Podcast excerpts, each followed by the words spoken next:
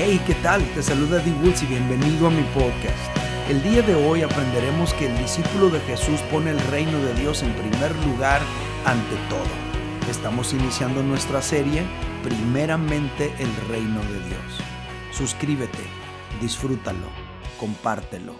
Familia, el día de hoy estamos iniciando una serie titulada Primeramente el reino de Dios.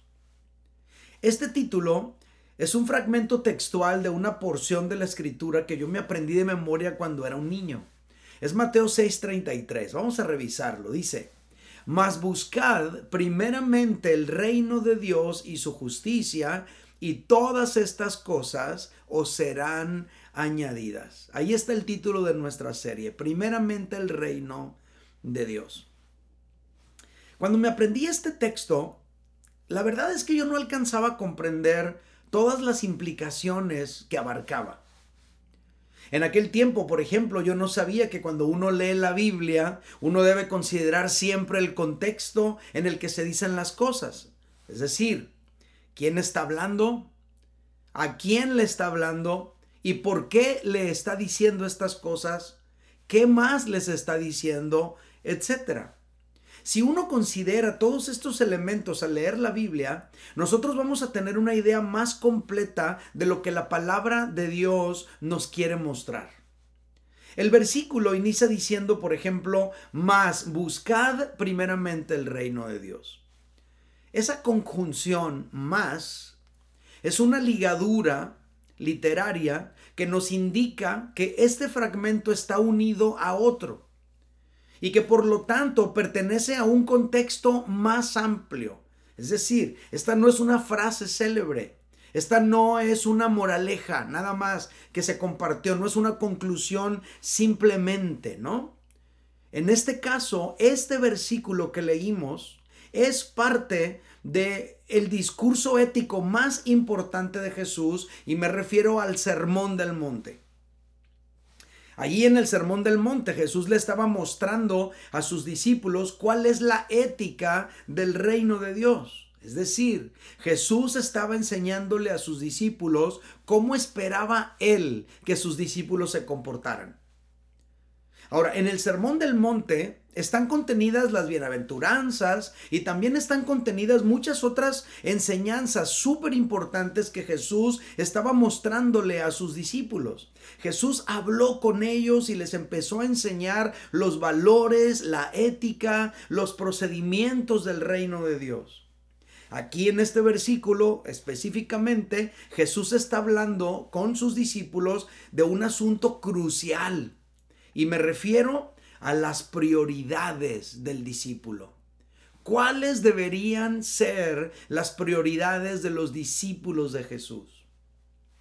Jesús dice aquí que un discípulo suyo deberá poner el reino de Dios como prioridad en su vida. Por eso dice, mas buscad primeramente el reino de Dios. Ese término primeramente nos da a entender que el reino de Dios no lo podemos dejar para el último. No, al contrario, el reino de Dios debe ser nuestra prioridad como discípulos de Jesús. El reino de Dios ante todo. Jesús espera eso de sus discípulos. Jesús espera eso de ti y de mí. Que pongamos el reino de Dios ante todo. Por eso dice, más buscad primeramente el reino de Dios. Ahora, esa palabra griega que se traduce buscad es seteo y también podría traducirse como preguntar, preocupar, procurar, querer, requerir, buscar, demandar, ir, etc. O sea, diría, por ejemplo, pero procurad primeramente el reino de Dios. Preguntad primeramente por las cosas del reino de Dios. Deberías querer primeramente lo que tiene que ver con el reino de Dios. Deberías ir primeramente a hacer aquellas cosas que tienen que ver con el reino de Dios, etc.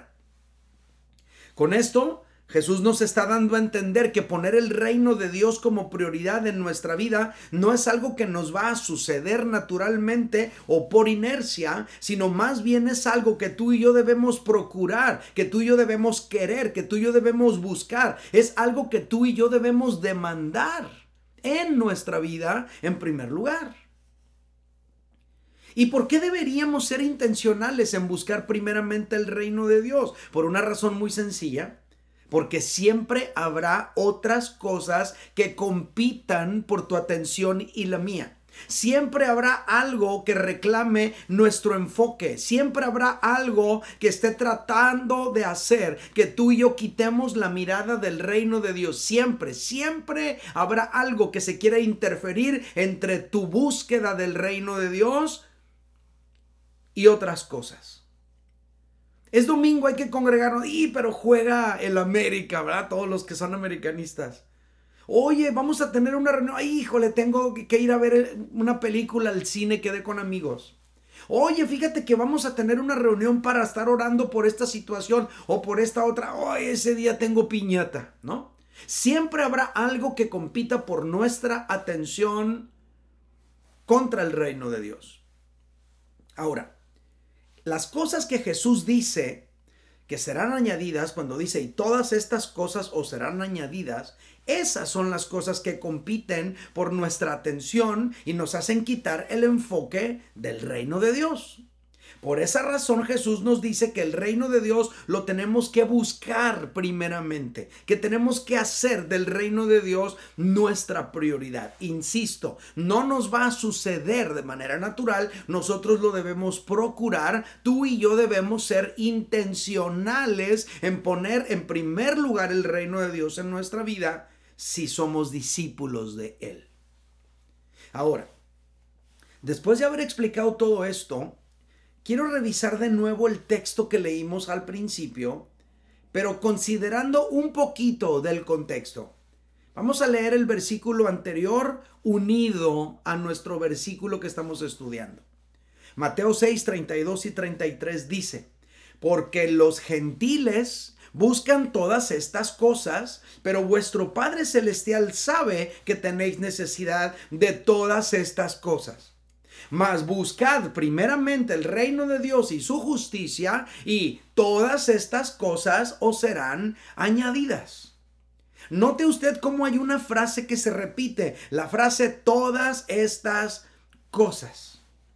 Durante este mes, en las siguientes charlas, vamos a estar descubriendo qué son todas estas cosas a las que Jesús se refiere, las cuales tratan de desviar nuestra atención y nuestro enfoque del reino de Dios. Por ahora, vamos a volver al texto, vamos al versículo 32. El versículo 32 nos presenta un elemento más que no estaba considerado al principio. Es los gentiles. Dice Jesús, porque los gentiles buscan todas estas cosas. La palabra griega que se traduce gentiles aquí es ethnos, que podría traducirse como gente.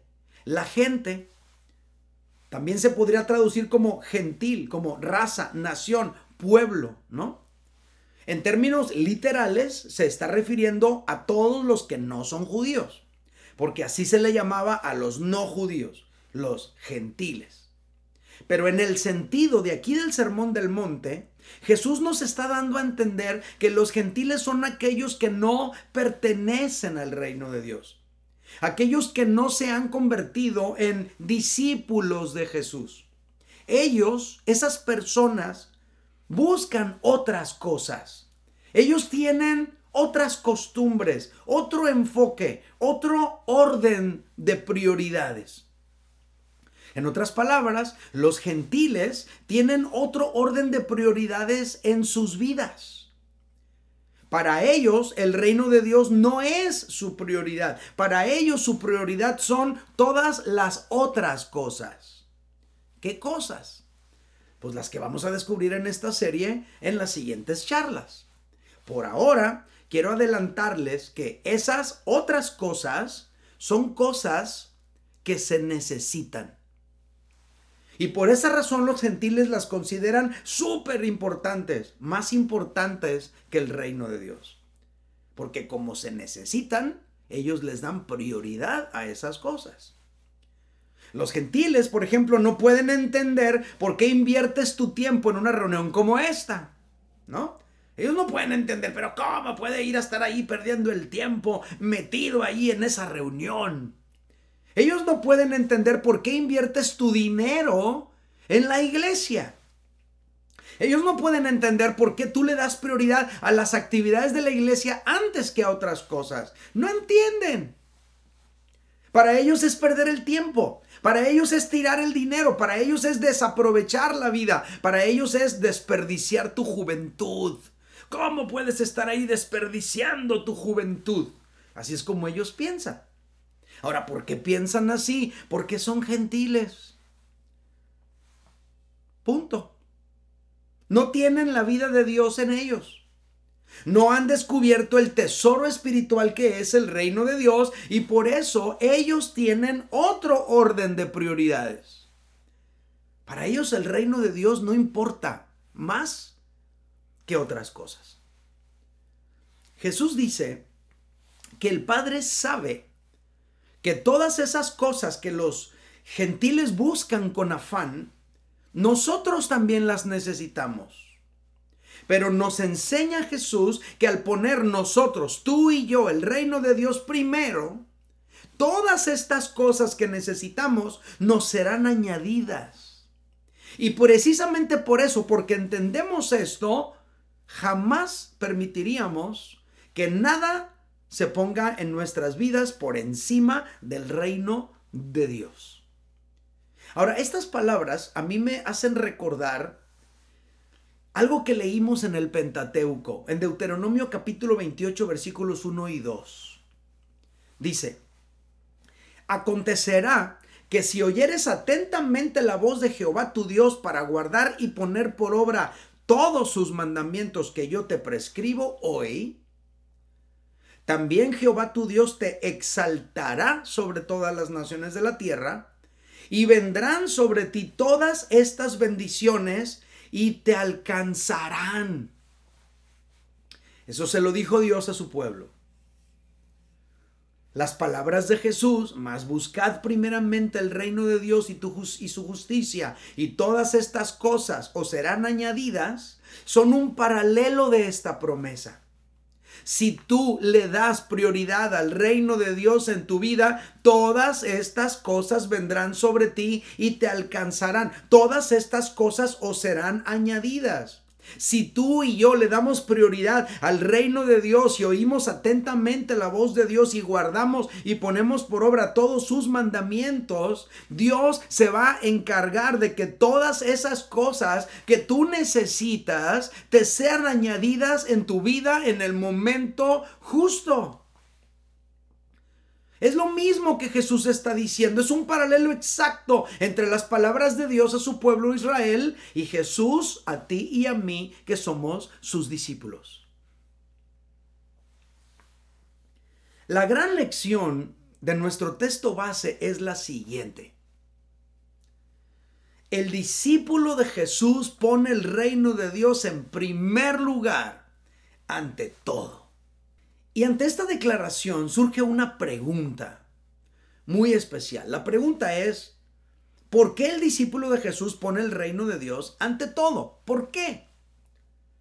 Tengo tres respuestas a esta pregunta. La primera es esta. El discípulo de Jesús pone el reino de Dios ante todo, en primer lugar, porque entiende que el reino de Dios tiene mayor valor. En una ocasión, Jesús enseñando sobre el reino de Dios dijo estas palabras.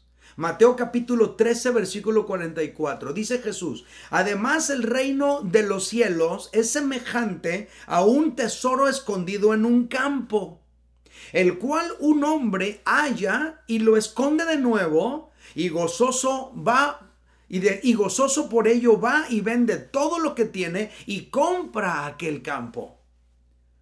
También el reino de los cielos es semejante a un mercader que busca buenas perlas, que habiendo hallado una perla preciosa fue y vendió todo lo que tenía y la compró. La enseñanza de estas dos parábolas es la misma. Y es básicamente que cuando alguien descubre el valor del reino de Dios, está dispuesto a dejarlo todo, si es posible, para obtenerlo. Está dispuesto a perder lo que tenga que perder, está dispuesto a dejar lo que tenga que dejar, está dispuesto a vender lo que tenga que vender con tal de adquirir el reino de Dios porque lo considera más valioso que todo lo demás. Ahora, lo opuesto también es cierto.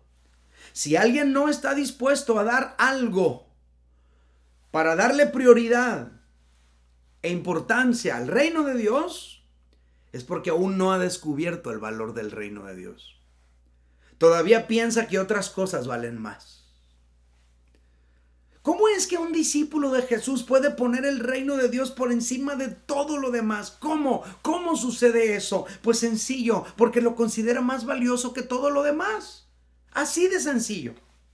Él sabe que no hay nada en este mundo que se compare con las riquezas del reino de Dios. Y quien no ha entendido esto, no puede darle prioridad al reino de Dios. Le da prioridad a todas las demás cosas. Es por eso que hay algunas personas que no están dispuestos a comprometerse más con Dios y con su obra, porque siempre tienen otra cosa más importante que hacer. ¿Por qué no viniste a la congre? No, pues es que tuve juego. En otras palabras, fue más importante el juego que las cosas del reino de Dios. Hey, ¿qué onda? ¿Por qué no vas a un grupo en casa? No, pues es que en esa, ese día, esa hora yo juego billar con mis amigos. Es más importante para esa persona jugar billar con sus amigos que dedicarle tiempo a enriquecer su vida espiritual con todo aquello que tiene que ver con el reino de Dios. El discípulo de Jesús está dispuesto a dejar ir una relación sentimental, si es posible, cuando considera más valioso el reino de Dios que estar fallándole a Dios en esta relación. Un discípulo de Jesús está dispuesto a dejar ir una oportunidad laboral, una posición económica, porque sabe que hay más valor en obedecer a Dios y serle fiel a sus mandamientos que dejarse llevar por un momento de placer o por una cara bonita o por una fuerte suma de dinero o por una aparente increíble oportunidad. El discípulo de Jesús que hace eso es porque ha entendido que hay más valor en serle fiel a Dios que en satisfacer su propio ego o sus necesidades momentáneas o inmediatas. Pero esto solo se puede hacer cuando alguien ha descubierto el valor que tiene el reino de Dios en su vida. Mientras no se ha descubierto el valor que tiene el reino de Dios en la vida, las personas no están dispuestos a poner el reino de Dios en primer lugar. Ahora, esto me hace recordar a un amigo que en una ocasión Dios le hizo sentir que su trabajo, aunque era muy bien remunerado, no era compatible con los valores del reino de Dios y decidió dejarlo, aunque su estabilidad económica estaba en riesgo. Y fue y habló con su patrón y le dijo, ¿sabes qué? Te quiero avisar que voy a dejar este trabajo. No es compatible con mi fe, con mis valores. No es compatible con lo que estoy aprendiendo ahora que me estoy acercando a Dios. Voy a dejar el trabajo. Pero hombre, estás loco. ¿Cómo crees? Te está yendo re bien. Es más, vamos a hacer una, una trácala aquí. Vamos a hacer como que yo te corrí para que entonces te llegue una liquidación jugosa y nos las repartimos. Y mi amigo dice, no, no quiero nada. Escojo el reino de Dios. ¿Por qué lo hizo? Lo hizo porque consideró que valía más la pena el reino de Dios y su justicia que las ganancias provenientes de una industria que opera en contra de los valores de Dios. Ese es un discípulo de Jesús. Ese es un orden de prioridades correcto en un discípulo de Jesús. Estamos diciendo esto el día de hoy. El discípulo de Jesús pone el reino de Dios en primer lugar ante todo. ¿Y por qué lo hace? Lo hace, número uno, porque entiende que el reino de Dios tiene mayor valor. Y número dos, porque confía en que Dios conoce sus necesidades. Cuando de repente estás en esa encrucijada, de arriesgarlo todo por seguir el reino de Dios, el enemigo generalmente va a llegar y va a empezar a atacar en tu mente, haciéndote sentir que si tú escoges por el reino de Dios, estarás solo de ahí en adelante. El enemigo tratará de hacernos pensar que si le damos prioridad al reino de Dios, ya no contaremos con el respaldo de aquel socio ya no contaremos con el respaldo de aquella gran empresa. Ya no contaremos con el respaldo o con el amor de aquella mujer o de aquel hombre o con el respaldo de aquellos amigos, etcétera. Porque cuando escoges el reino de Dios, a veces tienes que renunciar a algo o a alguien más. Y siempre el enemigo va a tratar de hacerte pensar que si tú decides por el reino de Dios, entonces estarás tú solo contra el mundo. Tú solo contra las circunstancias adversas. Tú solo ante todo lo que se te va a venir y te pone el panorama peor que te puedas imaginar.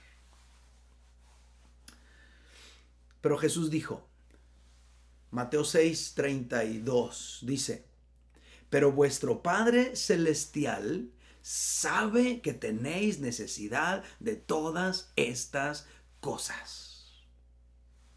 Esto significa que no estás solo contra el mundo. Esto significa que no estás tú solo contra esas horribles circunstancias adversas que se te están presentando. Esto significa que cuentas con tu Padre Celestial, el cual sabe lo que tú necesitas y no olvida lo que tú necesitas, ni te priva de lo que tú necesitas. Por eso, el discípulo de Jesús se atreve a poner el reino de Dios en primer lugar ante todo, porque confía en que Dios conoce sus necesidades. El discípulo de Jesús confía en Dios.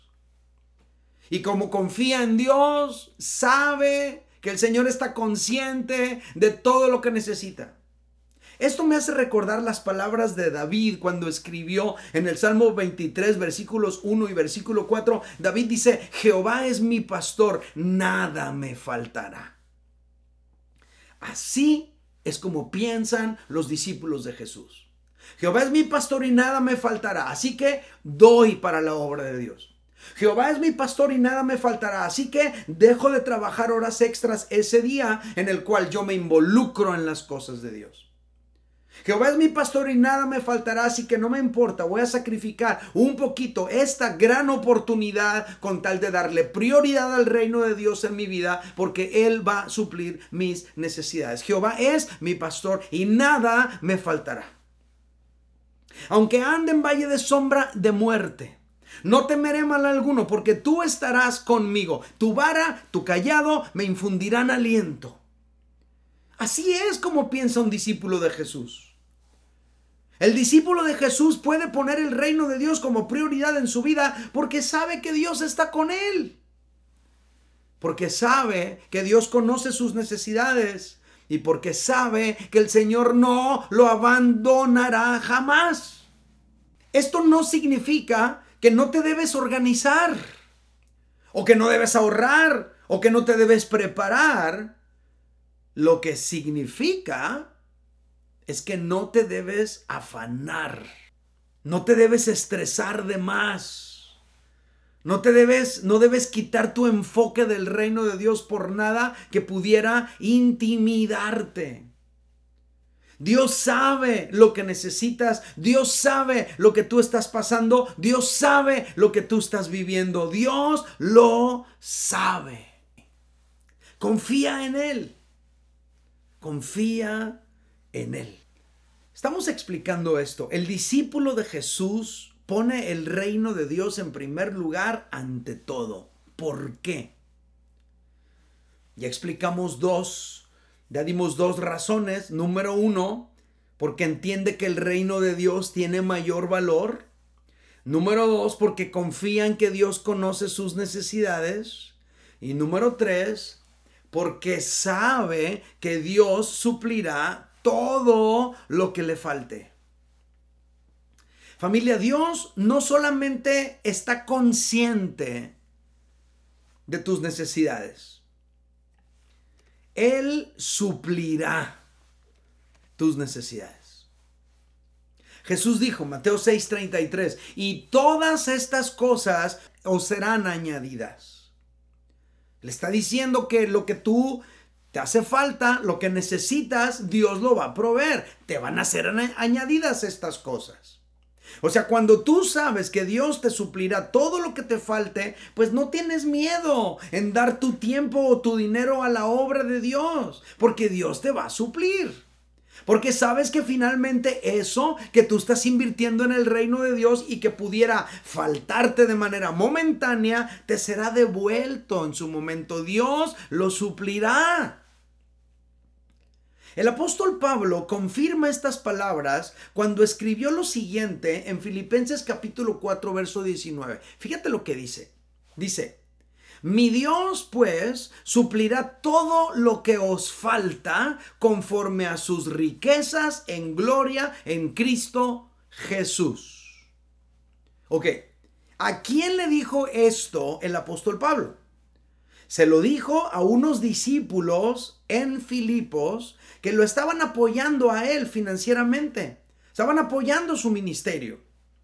Esos discípulos, en lugar de gastarse su dinero en el cine, o en la comida china, o en los tacos, o en un concierto de Luis Miguel, o en los mariscos, o en lugar de guardarlo por si se ocupa más adelante, decidieron poner en primer lugar el reino de Dios e invertir esa cantidad en la obra de Dios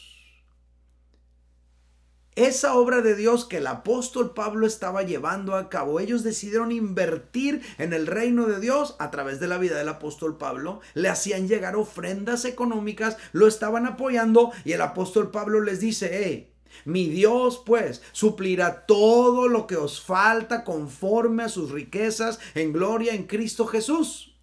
Generalmente nos repetimos ese versículo a nosotros mismos cuando estamos en necesidad económica. Pero aquí el contexto es el dar para la obra de Dios. Ahora, ¿por qué los hermanos de Filipos hicieron esto? ¿Por qué los hermanos de Filipos estaban apoyando el ministerio del apóstol Pablo, que no vivía en su ciudad, que no estaba en su iglesia, que andaba por allá en otro lugar sirviendo a Dios, plantando otras iglesias? ¿Por qué? Pues porque eran discípulos de Jesús. Por eso.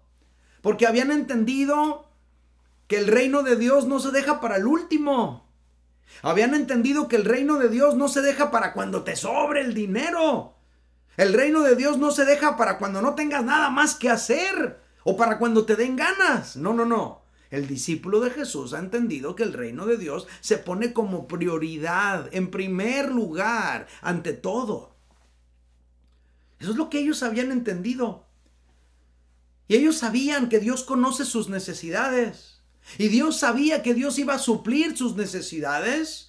Y ellos habían entendido que el reino de Dios vale la pena. El reino de Dios vale la pena, amigos míos.